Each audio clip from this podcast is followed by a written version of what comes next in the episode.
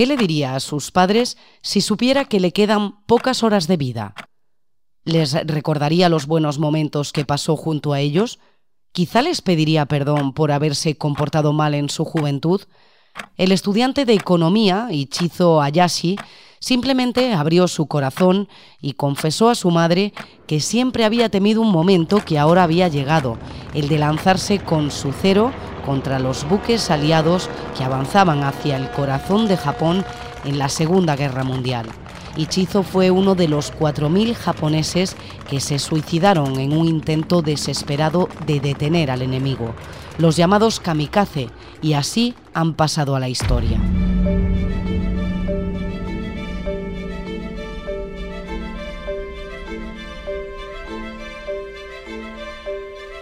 He tenido una existencia feliz, así que moriré soñando.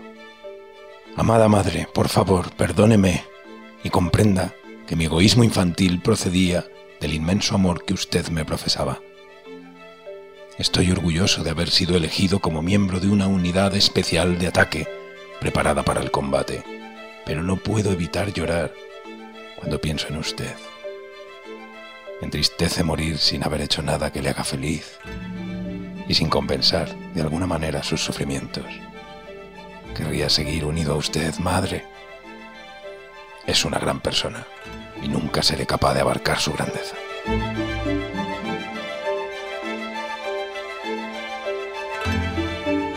Sobre los kamikazes se han contado muchas mentiras, mitos exacerbados hasta el extremo por el cine, una fábrica masiva de leyenda negra. Sin embargo, esas cartas que escribían a sus familias antes de morir derriban mentiras y forjan realidades. No eran locos, no eran fanáticos y tampoco eran iletrados a los que el Estado había lavado el cerebro. Su perfil se correspondía con el de prometedores estudiantes especializados en derecho, literatura, arte, a los que su sentido del deber les llevó a poner la vida al servicio de Japón y del emperador. Empiezan a haber hechos aislados en distintas unidades y en distintos teatros del Pacífico que aparentemente no tienen conexión entre sí, pero que consisten en visiones suicidas. Lo que va a impulsar realmente la puesta en práctica de estos ataques, así digamos desesperados, es la derrota sufrida por, por los japoneses en los días 19 y 20 de junio del 44, en lo que se llamó el célebre tiro al pavo de las Marianas. Y claro, esta derrota va a tener dos consecuencias muy claras eh, para los japoneses por un lado se va a poner de manifiesto que ya hay un salto tecnológico patente y luego por otra parte que debido a la escasez de petróleo por el embargo submarino que llegaba a Japón, los programas de entrenamiento de pilotos en Japón apenas se podían ofrecer 40 horas de vuelo a los pilotos, con lo cual los pilotos salían apenas eh, sabiendo despegar y aterrizar los aviones. Claro, eran carne de cañón. Entonces van a comenzar a oírse voces en, eh, entre los pilotos de si debían continuar con las tácticas ortodoxas de ataque. Eh, con este tipo de pilotos, pues al final iban a acabar todos muriendo también. Eh, y claro, la muerte en combate es honorable, pero la muerte tiene que producir algún tipo de beneficio, porque si no, entonces sí que es un sinsentido y una vergüenza morir por nada, ¿no? Esto es un poco lo que se va fraguando en, la, los distintos oficiales de, la, de las unidades que están en diferentes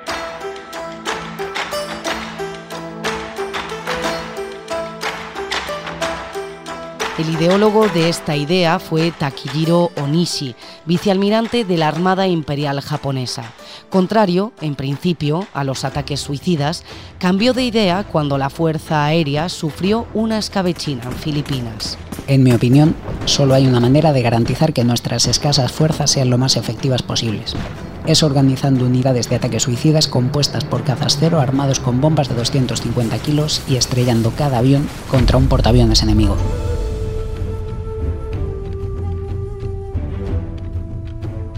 Los pilotos encargados de protagonizar las Yokusai, cargas suicidas que la infantería llevaba a cabo desde finales de 1943, eran reclutados en las universidades. Para entonces, el primer ministro Hideki Toyo había rescindido la excedencia militar que afectaba a todos los estudiantes debido a la escasez de tropas.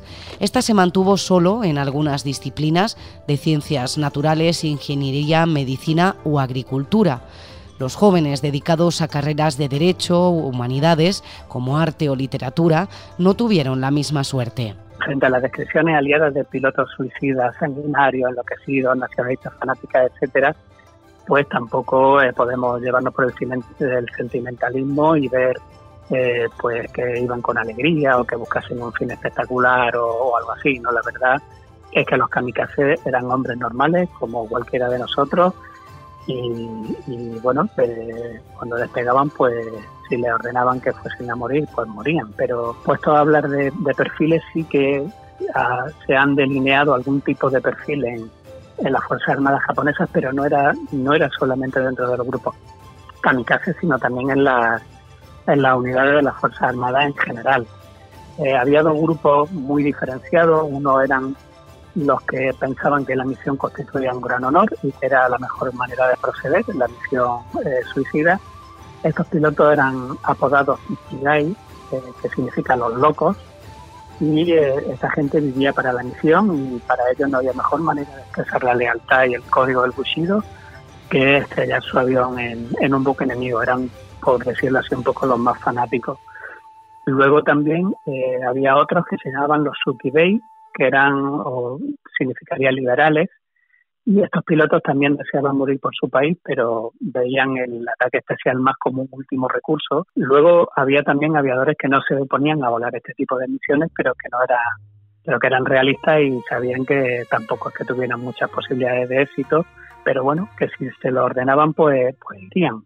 Y había otros pilotos que mostraban, se mostraban abiertamente contrarios es cierto que podían negarte a volar, o sea, era, era voluntario, pero entonces es cierto también que quedabas condenado al ostracismo cuando no te mataban tus propios compañeros en el barracón, cosa que sucedió alguna que otra vez con pilotos que se negaron a volar. En todo caso, no fueron a la muerte obligados. Aunque muchos no quisieran dejar este mundo, la mayoría eran voluntarios que estaban concienciados con el discurso que el propio Onishi les ofreció poco después de que fueran reclutados para la unidad de ataque especial. Japón está en peligro. La salvación del país depende de jóvenes valientes como vosotros. Vosotros ya sois dioses, libres de ambiciones terrenales. Daré cuenta de vuestras hazañas al trono, estad seguros de ello. Os ruego que hagáis todo lo que os sea posible. Onishi va a encargar un estudio a expertos eh, que van a estudiar las probabilidades y los daños causados por un ataque convencional o las probabilidades de un mayor daño mediante unos ataques suicidas con cazas y cazabombarderos con bombas de 250 kilos en el vientre. Y este estudio arroja que, los ataques suicidas eran mucho más efectivos que, que los convencionales y por tanto llegan a la, a la conclusión de que si estaban en inferioridad tecnológica, si sus pilotos no estaban entrenados, eh, si no tenían petróleo y, si estaban en una inferioridad, eh, inferioridad numérica atroz, pues que eh, si había que morir de todas maneras, porque el código del Bushido es lo que eh, mandaba, pues entonces que la mejor opción era efectivamente hacer este tipo de misiones suicidas. En resumen, la razón práctica para poner estas misiones en marcha eh, era que rendirse no era una posibilidad, como he dicho, por el código del Bushido, y que Japón tendría que mandar a sus pilotos a la muerte de la forma más eficiente posible.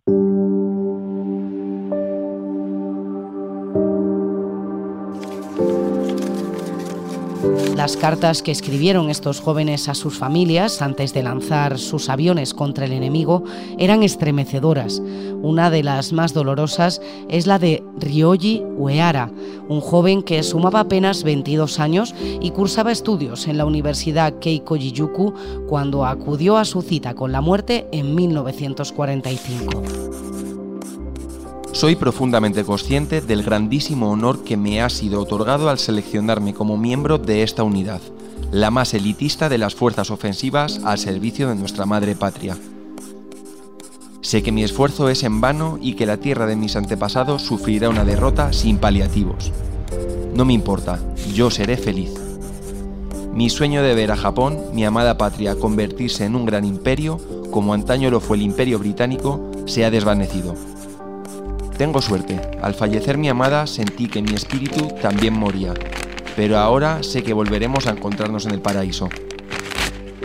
Takuyi Mikurilla, de 22 años, también intentó explicar a sus padres por qué se había presentado voluntario para la unidad de ataque especial. Nadie piensa en su propia muerte en el momento de asestar un golpe al adversario. Nosotros simplemente golpeamos y rezamos por la vida eterna de Japón, o quizá recemos por causar muchas víctimas. Un piloto kamikaze retoma el maternal amor de su patria inmolándose en un enfrentamiento con el más poderoso enemigo que quepa imaginar. Podéis decir que muere sin alcanzar sus metas en la vida, pero debéis aceptar que muere feliz. El caso de Akio Otsuka, matriculado en Derecho en la Universidad de Chuo, es más curioso si cabe. En una de las últimas misivas enviadas, confirmó a su familia que no quería suicidarse, pero que lo haría por el emperador. Voy a morir contra mi voluntad, y lo haré con pesadumbre y ansiedad en mi corazón. Estoy preocupado por el futuro de mi nación y sin embargo mi mayor inquietud es no saber qué será de vosotros, padre, madre y hermanas. Mi angustia por esto es tal que apenas lo soporto. Imaginad cómo me siento y continuad viviendo con tanta alegría y cariño como siempre. Así yo seré absolutamente feliz. Querido padre, cuídese mucho. Su neuralgia mejorará si no se preocupa tanto por las cosas. Quisiera brindar con saque una vez más, pero no podrá ser. Hagámoslo cara a cara en el más allá. Teruo Yamaguchi, de 25 años, solo tuvo palabras de perdón para su progenitor. Su carta sorprende, pues era una crítica con los altos mandos japoneses. Conforme se acerca mi muerte, mi única pesadumbre es no haber hecho nada bueno por usted en mi vida. Haré lo que se espera de mí, lo haré. Me queda un mal sabor de boca cuando pienso en los engaños que algunos de nuestros astutos políticos vierten sobre ciudadanos inocentes pero sigo dispuesto a recibir órdenes de los altos mandos e incluso de los políticos, porque aún respeto al gobierno. Volveré a ver a mi amada madre, no siento ni arrepentimiento ni miedo a la muerte, solo rezo por su felicidad y por la de todos mis compatriotas. Por favor, cuide de mis hermanas.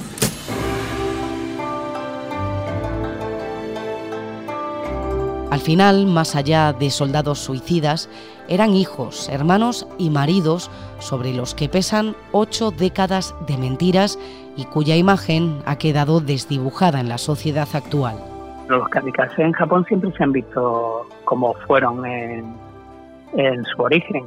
Eh, allí no, de hecho allí hay un gran respeto por ellos, pero un respeto muy grande. El, el problema, la distorsión eh, está en Occidente, primero por porque se creó un gran pánico en la flota norteamericana. Ahí es donde van a surgir todos estos rumores, mitología de que eran seres endiablados y fanáticos y tal, de simplemente un enemigo del que no sabes y que te está bombardeando y se está estrellando contra tus barcos. Y a eso hay que unir también el, propio significado de la palabra kamikaze, que es una, eh, un nombre que inventan los Nisei, que son los norteamericanos japoneses o los japoneses eh, decir, de, con ciudadanía norteamericana y que en tono de broma a, los Shimpu, que es como literalmente se dice tiempo divino en japonés, pues van a hacer ahí un juego de caracteres eh, que se leería kamikaze y que en realidad la palabra kamikaze en japonés lo que significa es un comportamiento insensato o imprudente, ¿no? Era un juego de palabras a modo de broma.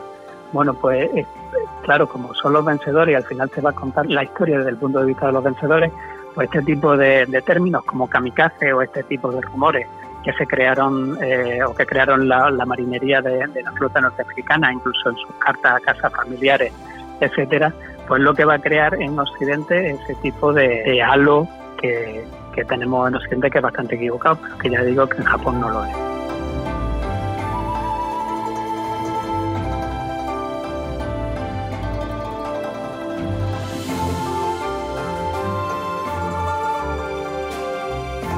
Las últimas cartas de los kamikazes japoneses a sus padres antes de lanzarse hacia la muerte es un podcast de ABC con guion de Manuel Villatoro, edición de Laura Odene, locución de Andrea Carrasco, Manuel Villatoro, Jesús Calero, David del Río, Fernando Sánchez, Javier Nadales y Pablo Ortega, y la colaboración de Hugo Cañete, fundador del Grupo de Estudios de Historia Militar, investigador de la Segunda Guerra Mundial y autor de varios artículos sobre los kamikazes.